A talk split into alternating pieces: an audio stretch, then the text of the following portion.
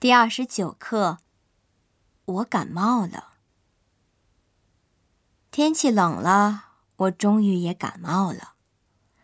大概是因为前几天一直在大学校园里拍外景闹的，又发烧又流鼻涕，嗓子也疼，最要命的是咳嗽，发不出声音来，影响我的工作，该怎么办才好啊？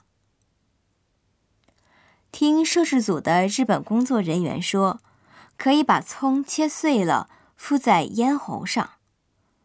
从来没听说过这种治疗方法。在中国，一般会喝用冰糖和梨煮成的梨水，或者喝用生姜和红糖煮成的姜糖水。也有人用可乐代替红糖。西医认为。发烧的时候应该用局部降温的方法退烧，而中医则相反，认为发烧的时候才更应该摄入温热的东西，保温进而发汗，让身体自行将不好的东西排出来。